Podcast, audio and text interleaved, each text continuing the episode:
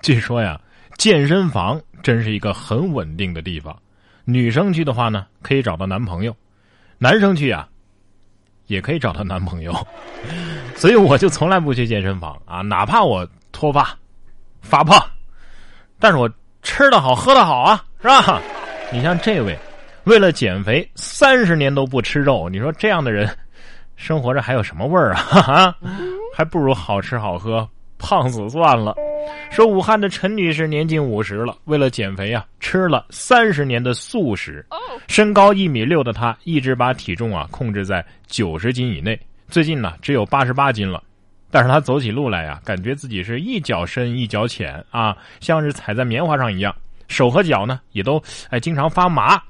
到医院去一检查，医生才发现呢，他的脊髓和周围神经啊都不同程度的受损了。这种情况呢，多见于糖尿病和营养不良患者。而陈女士的维生素 B 一二水平啊，仅有正常人的十分之一。医生介绍说呀，缺乏这种维生素会使神经功能严重受损，最后啊，可能连路啊都走不了了，瘫痪在床。而一般肉类当中呢，含有较高的维生素 B 一二。所以啊，饮食减肥的话，一定要合理搭配自己的膳食结构。其实吧，我觉得吃素根本就减不了肥呀。你看熊猫，从来不跟别的熊争，一辈子只吃素，结果呢，还有猪八戒，不光吃素吃了几十年，还走了十万八千里呢，不还是头猪吗？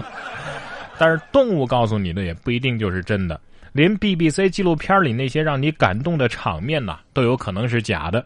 近日，英国多家媒体报道说，BBC 在拍摄纪录片时造假。就比如说，2011年 BBC 的《人类星球》这部片子啊，当中就介绍过啊，巴布亚新几内亚的克罗威人为了躲避野兽，全都住在树屋里。而实际上呢，这些树屋啊，只是当地人配合 BBC 拍摄而搭建的。该部落人员表示，他们根本就不在树屋里住。哈，四月五号，BBC 也回应承认这个树屋情节呀，确实不准确。哎呀，有网友说明明是单身狗，却有一种被渣男欺骗了感情的心碎感。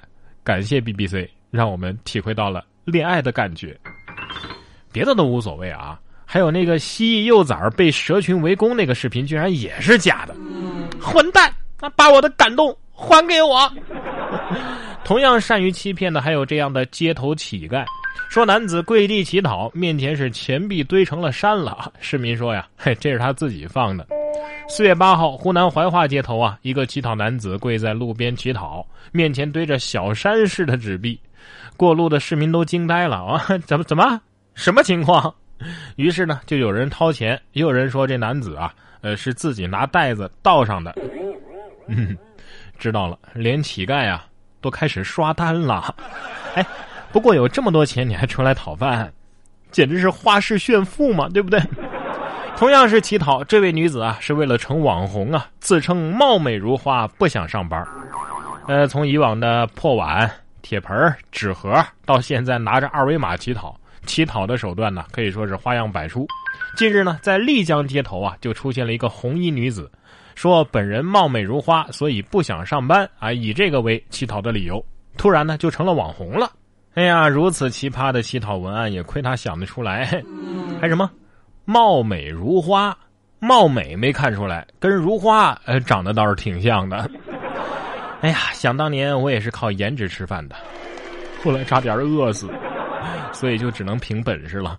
哎，对了，有听众问我最近怎么没有视频节目了？呃，等我一段时间吧，我先去整个容先。丐帮的朋友啊，也不要太嚣张了。接下来这个武林门派啊，似乎跟你们就有很深的恩怨。人家练的是狗拳，有感觉了吗？是不是专门针对你们打狗棒法的？说狗拳非遗难寻传人，因为名字难听，三千徒弟大多不知道。地术拳因为像狗的动作而被民间俗称为狗拳，在二零一一年呢就入选了第三批国家级非物质文化遗产名录。李伟军开武馆十年了，有三千名弟子，但是知道狗拳的很少，因为狗啊不是很好听，还要做一些像狗的动作，也不太好看。实不相瞒，这套拳法呀，我小时候就学过啊。每次爸妈不给我买玩具的时候，我就会躺在地上耍一遍这个狗拳，是吧？不是，狗拳哪儿难听了啊？你们这些单身狗怎么还自相残杀呢？哎，实在不行就改名叫小犬犬呗啊！一出招就是小犬犬捶你胸口哦，不是我吹。接下来这位妙龄女子的小拳拳，要是打我一拳，我可能会死。说不到二十岁就能轻松卧推三百斤。秒杀一些肌肉男呐！九九年出生的莫斯科女孩诺莫维亚啊，十岁的时候就展现出了惊人的力量，拥有十五个卧推世界纪录。十二岁的时候就能卧推一百四十斤，十三岁卧推二百一十六斤，十五岁卧推三百斤。如今呢，十九岁的她虽然说不再练习力量举重了，但是依旧啊热衷健身。这就是战斗民族的女孩啊，而我。只能在童年回忆的小霸王游戏机里寻找格斗胜利的快感了。说小霸王已经宣布要回归游戏机市场了，现在已经停止并撤销了第三方的生产授权。四号，小霸王公司发布版权公告，称将回归游戏机市场，大力开发更加重视玩家体验的游戏主机和游戏平台，同时呢，将充分的尊重知识产权，尤其是游戏版权作为自己的企业战略。同时，小霸王表示，公司正在计划着手停止并撤销对第三方生产商的游戏机生产授权。我这是试了多久啊？为什么一觉醒来，感觉回到了九十年代呢？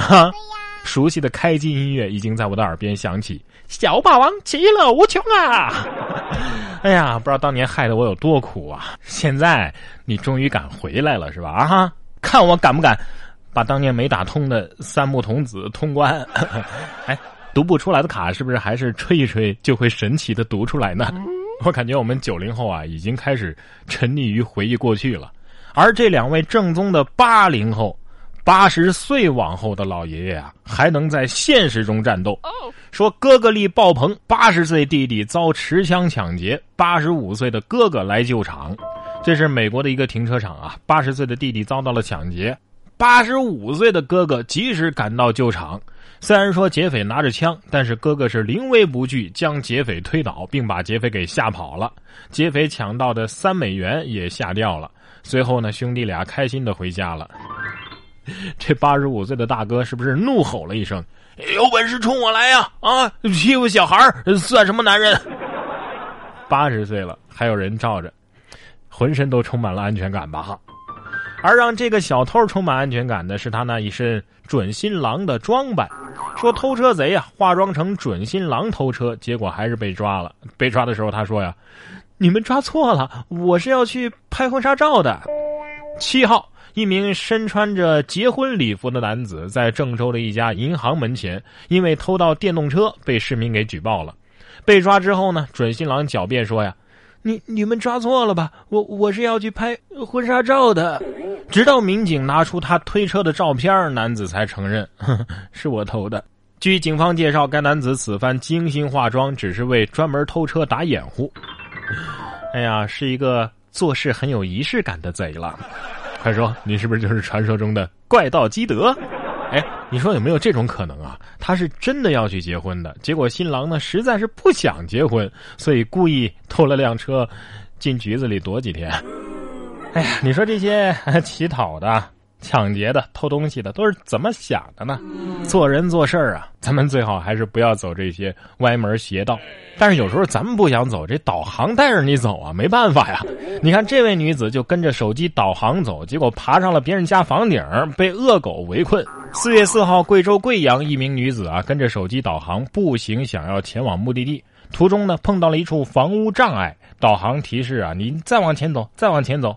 女子呢，只好按照导航的提示继续前行，结果爬上了别人家的房顶，被恶狗围困，不敢下来了。该女子啊，就这样迷路了，走到了别人家的屋顶上，无奈呢，只能报了警。这是一个敢倒，一个敢走啊！上刀山下火海也阻挡不了你的执着，是吧？我觉得这个事儿当中啊，所有的当事者里边，狗算是比较正常的了。哎，警察是不是也是根据导航找到他的？前方五十米是屋子。请爬上去，对你没有听错，请爬上去，爬上去看一下哪有路可以下去吧。就有一次我导航的时候也是给我导错了啊，我是去一个酒店，结果呢把我导到别人一个小区里边去了，然后保安就一脸懵的目送我进去，不一会儿又目送我出来。